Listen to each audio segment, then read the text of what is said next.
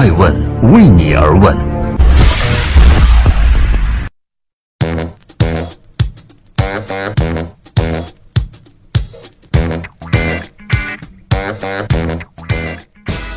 Hello，大家好，二零一八年的六月二十八号，星期四，爱问人物创新创富，欢迎大家的守候。今天我们要聊的话题呢是 TMD，也就是今日头条、美团和滴滴的创始人的高考往事。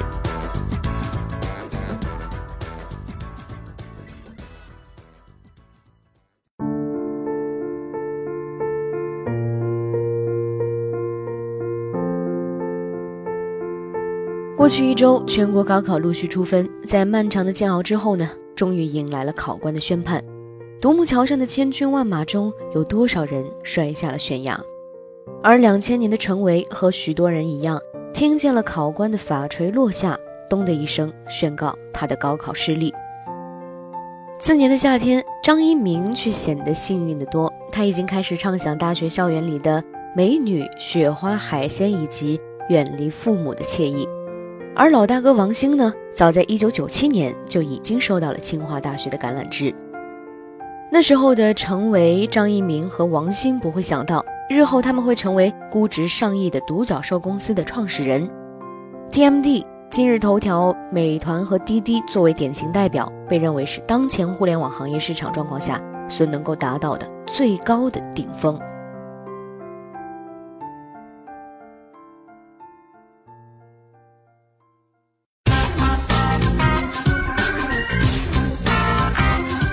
欢迎继续聆听《守候爱问人物》，爱问人物创新创富。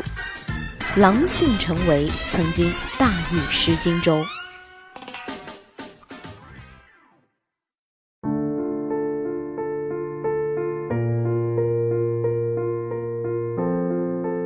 两千年的高考前夕，陈维突然发烧，前脚刚打完吊瓶，后脚就进了考场。到了考数学的时候呢，程维的心情却感到很好，因为他完成卷子比别人快了一些。看到别人最后十分钟还在奋笔疾书，这个时候的程维甚至心里有了一丝得意。但是等到成绩公布的时候，程维才知道他犯了一个致命的错误，那就是他并没有看到试卷的最后一页还有三道大题。在少做三道大题的情况下，程维最终呢还是考上了北京化工大学。不过专业差了点儿，他原本打算选择的是信息技术专业，但是最后被调剂到了行政管理专业。而让人感到非常具有戏剧性的是，那年和陈维一同考入北京化工大学的，还有成为日后的对手，也就是陈伟星，后来快滴打车的创始人。陈伟星由于高考前严重失眠，他在考场上睡了五十分钟，第一志愿落榜，随后呢也去了北京化工大学。相似的命运，陈维和陈伟星却做出了完全相反的决定。陈伟星说：“我和陈维的性格很不一样，对于不喜欢的环境，我是要么改变，要么离开。”于是入学三个月之后，陈伟星不愿意委曲求全，最终选择退学重考。第二年，他进入了浙大，而陈维就比较隐忍。他说：“当时很不明白，一个化工大学怎么会有行政管理这个专业。”这并不是他想要来的地方，但是虽然觉得懊恼，他还是选择了留下。在江西小镇长大，读大学之前甚至从未离开小镇的陈维，早在高中时期就反复的告诫自己：出生在哪里无所谓，但是以后必须在一线城市。如果你问他人生中最重要的节点有哪些，他第一个会告诉你的答案就是到北京读大学。尽管没有读到名校，但是他的目标也很明确。他认为北京是世界中心，只要来到北京，后面的路可以再自己走。但是到了北京，陈维却一下子放松了下来，在北京化工大安然地度过了大学四年，成天在樱花西街游荡、踢球、打游戏、谈恋爱，没有展露出任何的天人之相，逍遥快活地过了三年。等到大四要找工作的时候。既不是富二代，也不是官二代的陈维，一下子慌了神儿了。他觉得人家可以拼爹，但是自己哪有老本可以吃呢？几经辗转，陈维从阿里巴巴的一个最底层的销售，一直爬到了支付宝 B to C 事业部的副总经理。二零一二年，他选择辞职，创办滴滴，后来与快滴打车进行了烧钱式的厮杀，并且面对外来者 Uber 在中国的疯狂侵略也毫不示弱，一路战斗 PK 掉了无数的对手。成立六年的滴滴以极快的速度成为了互联网的巨头，目前已经成为了估值突破五百亿美元的独角兽企业。曾经在高考考场上大意失荆州的陈维，在后来的商业战场上却时刻保持危机感与警惕性。幸运女神曾与他擦肩而过，但是如今却紧紧地站在他的身后，而陈维呢，也紧紧地握住稍纵即逝的幸运与机遇。当年的失意，也只是创业前的。一小段弯路而已。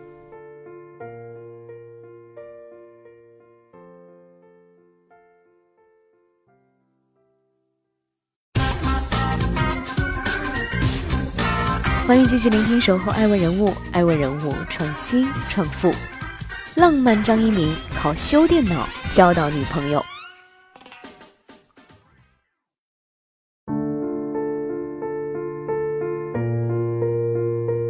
相比于陈维的失利，张一鸣则可以说是意气风发、骄傲得意。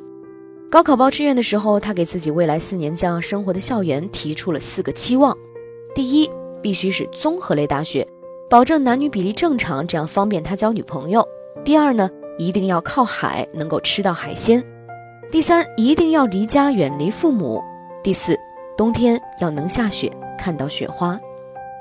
听起来，张一鸣的选择透露着不食柴米的书生气息。他不关心分数线，不在乎录取率，他在乎的只有大海、雪花、美女和离开家乡。在对于国内的高校一番审视之后，张一鸣最终选择了南开，当然，南开也选择了张一鸣。然而，张一鸣和陈伟也一样经历了被调剂的命运，落在了第二志愿微电子专业。但是和陈威不同，张一鸣呢可不是一个既来之则安之的人。他对于微电子专业课程提不起一点儿的兴趣，反倒是对于计算机开发感到格外入迷。所以一不做二不休，张一鸣就直接转了专业，到软件工程安了家。最后他因为技术好，红到校园的 BBS 和技术圈里人人皆知。自封道德状元郎的张一鸣，据说从来不打牌、不玩游戏、也不看碟。大学时期，他主要在做三件事情：一是写代码，因为他是搞技术的；二就是看书，看了很多很多的书；第三就是修电脑。作为一个不怎么参与集体活动的理工男，怎样保持社交呢？张一鸣说，主要就是靠修电脑和编程建网站，并且修电脑为他带来了人生的重大收获，也就是当时的女朋友，现在张一鸣的太太。张一鸣的大学生活和他希望的一样，充满着浪漫主义色彩和偶像剧般的故事情节。而且靠着写代码和修电脑，他从大四开始，每个月就固定有两三千的收入，过得相当富裕。但是毕业之后，面对他的残酷现实，一下就打破了他在校园的风花雪月。张一鸣连续四次创业，但是也遭遇了连续的四次失败。第一次创业失败之后，他进入了旅游搜索网站酷讯，后来还到王兴创办的饭否工作了一段时间。当饭否被封掉之后，张一鸣创办了一个房产搜索网站，并小获成功。直到二零一二年成立字节跳动，用今日头条拍出了中国互联网的一个又一个浪花，张一鸣才终于闯出了名堂。拥有七亿注册用户和二点四亿的日活用户。但今日头条依旧在探索它的边界。张一鸣曾说：“事情没有边界，时间也没有边界，最重要的事情就是向前奔跑。”二零一六年，张一鸣回到了南开，成为了南开第一位悬挂校友灯的老学长。这无疑是对于张一鸣成就的一番极大认可。以技术起家的今日头条，成为了中国互联网的一个标杆。然而，与此相对应的，含义自高处来。今日头条也在面临着行业巨头 BAT 的压迫。传得火热的头疼大战开战以来，张一鸣与马化腾隔空对战了好几轮，最终以诉讼暂告一段落。在商场的刀光剑影之中，不知道张一鸣是不是还喜欢那曾经的大海与雪花呢？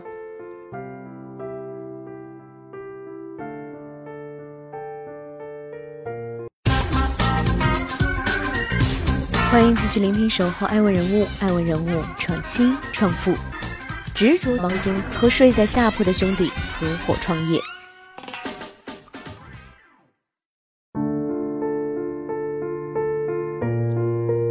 在成为张一鸣还在为高考调剂愁眉苦脸的时候，一九九七年，王兴已经在高考前就从龙岩一中保送至清华大学的无线电专业了。大学期间，王兴表现出了对创业的极大兴趣，他参加了清华的科技创业者协会，当时协会的会长杨锦芳后来成为了王兴创业团队中的重要成员，也是美团的第一任销售副总裁。一九九八年，创协举办了亚洲第一届商业计划大赛。当时还是创协新人的王兴就很积极地参与组织活动，他主动承担了派发海报这个任务。这一承担不要紧，王兴足足刷出了四千多份的海报。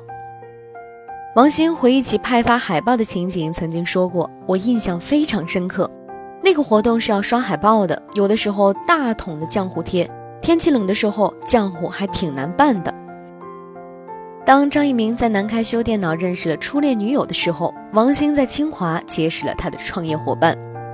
美团网的高管有三分之一都来自清华。美团网的副总裁王慧文呢，是王兴当时的大学下铺。对于王兴来说，和室友创业是再自然不过的事情。一九九九年，王兴就明确的和王慧文说自己要创业。毕业之后，延续了理工科学霸的人设，王兴拿着全额奖学金赴美国的特拉华大学继续深造。但是，两千零三年博士读到一半的王兴抑制不住自己创业的热情，决定回国创业。而且，他还极力劝说当时在中科院的王慧文跟他一起退学。在此之前，王兴一路顺遂，但是创业之后却是坎坷不断。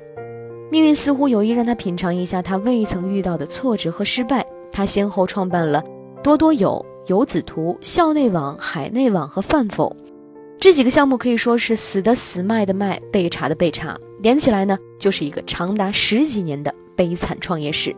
直到美团的成功，才给了王兴一个翻身的机会。创业十五年，王兴却始终没有放弃。他曾经转发过一条微博，可能让他很有感触，大意是：如果。几年前的我是未被降服又无所适从的孙悟空，那今天的我已经成了没有七十二般变化，只剩一念执着的唐僧。面对八十一难，他哭过，哀求过，但是从来也没有说过一次“我们不取经了，大家散伙吧”。如今，王兴终于把一家企业带到了上市。六月二十五号，美团点评向港交所正式递交了上市申请。据市场消息称，美团点评的目标估值为六百亿美元，预计集资为六十亿美元。尽管估值很高，但是背后却是美团二十九亿的二零一七年净亏损。但是上市对于王兴来说呢，无疑是一个崭新的开始。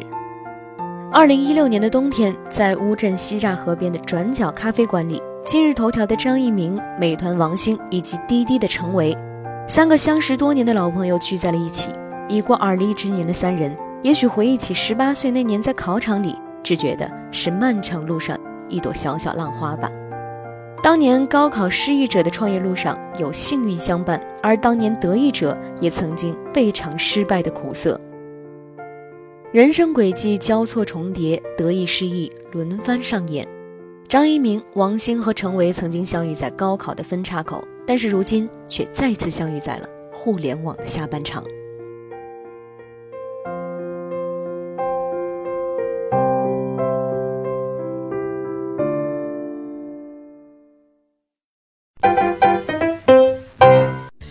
问是我们看商业世界最真实的眼睛，记录时代人物，传播创新精神，探索创富法则。